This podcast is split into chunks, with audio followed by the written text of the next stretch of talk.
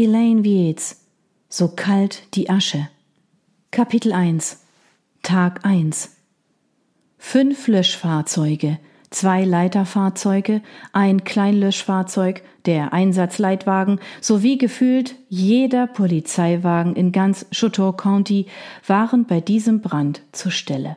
Todesermittlerin Angela Richman wusste, dass es bereits zu spät war.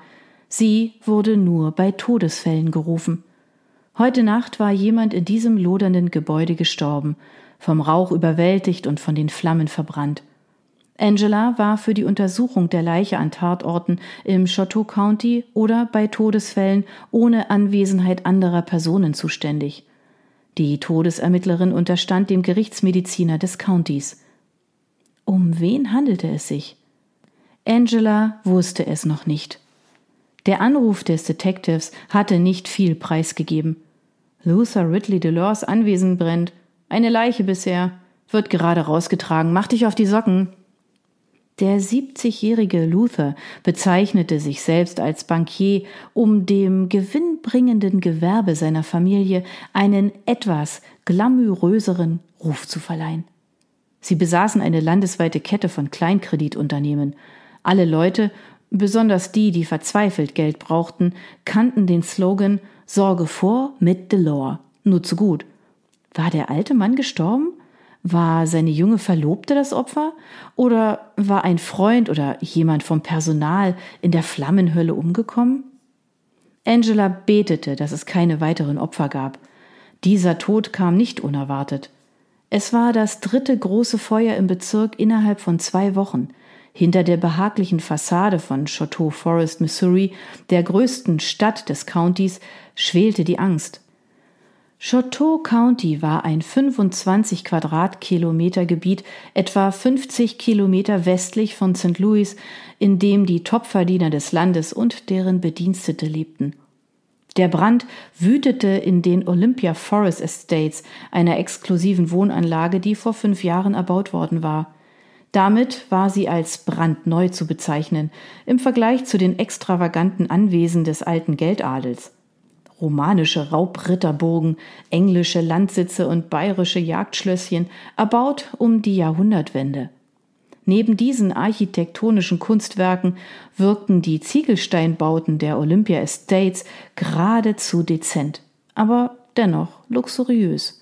Dank unermüdlicher Dauerwerbung waren die Kosten drei bis fünf Millionen und die Ausstattung allgemein bekannt. Angela, die sich noch immer von sechs Schlaganfällen, einer Gehirnoperation und einem Koma im relativ jungen Alter von 41 Jahren erholte, stützte sich hinter dem gelben Absperrband auf ihren Gehstock und versuchte, den besten Weg durch das flirrende, rauchverhüllte Chaos auszumachen. Sie hatte ihr Todesermittler Kit einen schwarzen Rollkoffer über die klatschnasse Straße gezogen. Ihr schwarzer Hosenanzug spendete ausreichend Wärme in der kühlen Mainacht, und ihre flachen schwarzen Schnürschuhe sicherten ihren Gang über den tückischen Boden. Spärlich bekleidete Schaulustige hatten sich in der Sackgasse vor dem brennenden Haus versammelt. Angela stand neben einem dürrbeinigen, glatzköpfigen Mann in blauen Boxershorts und Sandalen und vermied es, auf seine blasse, schlaffe Brust zu starren. Sie kannte ihn. Ollie Champlain. Ollie ernährte sich hauptsächlich von faden Snacks und Martinis im Forest Country Club. Puh, sagte Ollie, man kann das verkohlte Geld beinahe riechen. Das ist Luthers Haus. Angela überkam ein Gefühl der Angst. Luthers Namen zu hören, machte den Tod real. Der Bankier des Forest hatte im Alter von 70 Jahren einen riesen Skandal ausgelöst. Er hatte seine Frau nach 40 Jahren Ehe für Kendra Graziella Salvato, eine 21-jährige Nagelpflegerin, verlassen. Luthers Ehefrau weigerte sich in die Scheidung einzuwilligen, aber er hatte Kendra bereits einen Verlobungsring mit einem Diamanten so groß wie Delaware an den Finger gesteckt und ihr geschworen, sie zu heiraten, sobald die Sache erledigt war. Sei nicht so pietätlos, sagte eine besorgt dreinblickende Frau, die ihren langen, ausgeleierten Bademantel im Karo-Muster zuhielt. Der Gestank ist fürchterlich. Angela atmete den üblen, toxischen Geruch von geschmolzenem Plastik, gemischt mit verbranntem Fleisch und Haar ein. Die Flammen verzehrten den Körper des Opfers. Olli ließ sich nicht beirren. Er führte sich auf, als sei das tödliche Feuer zu seiner Unterhaltung inszeniert worden. Seht nur, wie die Feuerwehrmänner das Erkerfenster mit ihren Äxten einschlagen. Ich kann hören, wie die Korken der Tausenden in dem Zimmer gelagerten Weinflaschen knallen. Ha! Pah, sagte Karo Mantel. So wie Luther säuft, hat er bestimmt keine tausend Flaschen mehr da drin. Heute Abend war er definitiv besoffen, sagte Olli. Ich habe beobachtet, wie er mit seinem kleinen mexikanischen Mäuschen nach Hause getorkelt kam. Kendra musste ihm durch die Tür helfen. In ihrem engen weißen Kleid war sie ein ziemlich hübscher Anblick. Luther war viel zu voll, um es ins Haus zu schaffen, geschweige denn wieder heraus. Oh Mann, hoffentlich verkohlt nicht sie da drin. Wäre schade um so eine heiße, puh. Der vernichtende Blick von Karo Mantel brachte ihn zum Schweigen. Um so eine hübsche junge Frau, änderte er seine vulgären Worte. Der Crystal Cowboy ist ein verschrumpelter alter Kauz. Ich hoffe, sie ist noch am Leben. Die Einwohner des Forest machten sich hinter Luthers Rücken über seine auffallenden Outfits lustig. Der von Leberflecken übersäte Bankier kleidete sich stets wie ein Möchtegern Cowboy. Von seinem schwarzen Stetson mit dem diamantbesetzten Hutband bis hin zu den engen Western Jeans, die über seine handgefertigten Lokesestiefel reichten. Er trug ausschließlich glitzernde, mit Strass verzierte Hemden. Eigentlich gefiel Angela sein Stil. Ich hoffe, beide schaffen es lebend daraus, sagte Karo Mantel und schüttelte missbilligend den graugelockten Kopf. Die Feuerwehr wird ihre liebe Not haben, Luthers Anwesen zu durchsuchen, um ihn und Kendra zu retten, sagte Olli. Es hat immerhin vier oder fünf Schlafzimmer. Wenigstens müssen Sie keine Villa mit 30 Zimmern durchkämmen, erwiderte Caro Mantel. Ein Haus in den Olympia Estates bedeutet eine Verkleinerung für Luther. Er hat das Delore-Anwesen verlassen, das seit etwa 1890 von seiner Familie bewohnt wurde, um mit dieser Frau zusammenzuziehen. Es wundert mich nicht, dass sie nie Gäste hier haben. Keine anständige Person würde die beiden je besuchen oder einladen. Sie wird sich in dem großen Haus vermutlich verlaufen haben. Ihr vorheriges Haus war nicht viel größer als eine Hütte. Um wie viel Uhr haben Sie Luther und Kendra nach Hause kommen sehen? fragte Angela. Gegen neun Uhr heute Abend, erwiderte Caro Mantel. Ich bin Elvira Smythe. Um kurz nach Mitternacht habe ich die Sirenen gehört.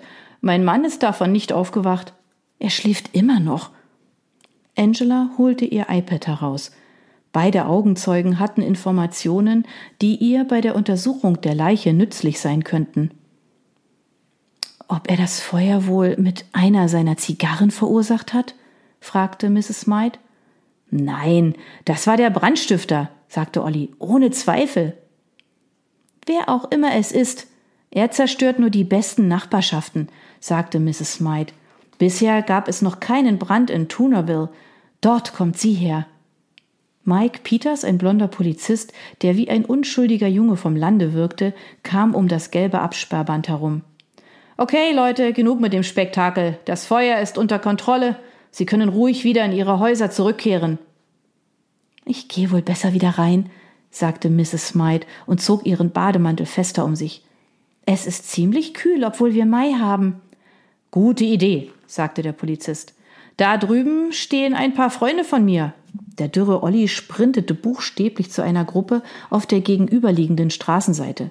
Der Polizist wandte sich Angela zu. Hey, Angela, Sie sind im Dienst? Leider ja. Ray Grayman hat mich angerufen. Ich habe nur gewartet, bis sich der Rauch etwas legt, damit ich mir einen Weg bahnen kann. Ich begleite Sie, er hob das gelbe Absperrband an und Angela ging gebeugt darunter hindurch. Seien Sie vorsichtig, der Boden ist rutschig und voller Glasscherben. Gut, dass Sie passend gekleidet sind. Wie geht es Ihnen? Sie hatten ja ganz schön zu kämpfen vor nicht allzu langer Zeit. Letztes Jahr im März. Sechs Schlaganfälle, Gehirnoperation und Koma, drei Monate im Krankenhaus, einschließlich Physiotherapie. Sie haben sich wieder richtig gut erholt. Es war ein langer Weg. Ich freue mich, wieder arbeiten zu können. Und Sie sehen auch wieder toll aus. Er lächelte sie an. Sie würden wohl nicht. Er hielt inne. Oh weh, dachte sie. Die frisch verwitwete Angela trug noch immer ihren Ehering, um mögliche Interessenten abzuwehren, doch anscheinend wurden sogar verheiratete Frauen angebaggert. Mike schien seinen Mut zusammenzunehmen und verhaspelte sich, als er den nächsten Satz hervorpresste. Sie würden wohl nicht mit einem Polizisten ausgehen? Würde ich schon, Mike, aber ich bin noch nicht bereit, mich wieder zu verabreden. Es ist noch zu früh.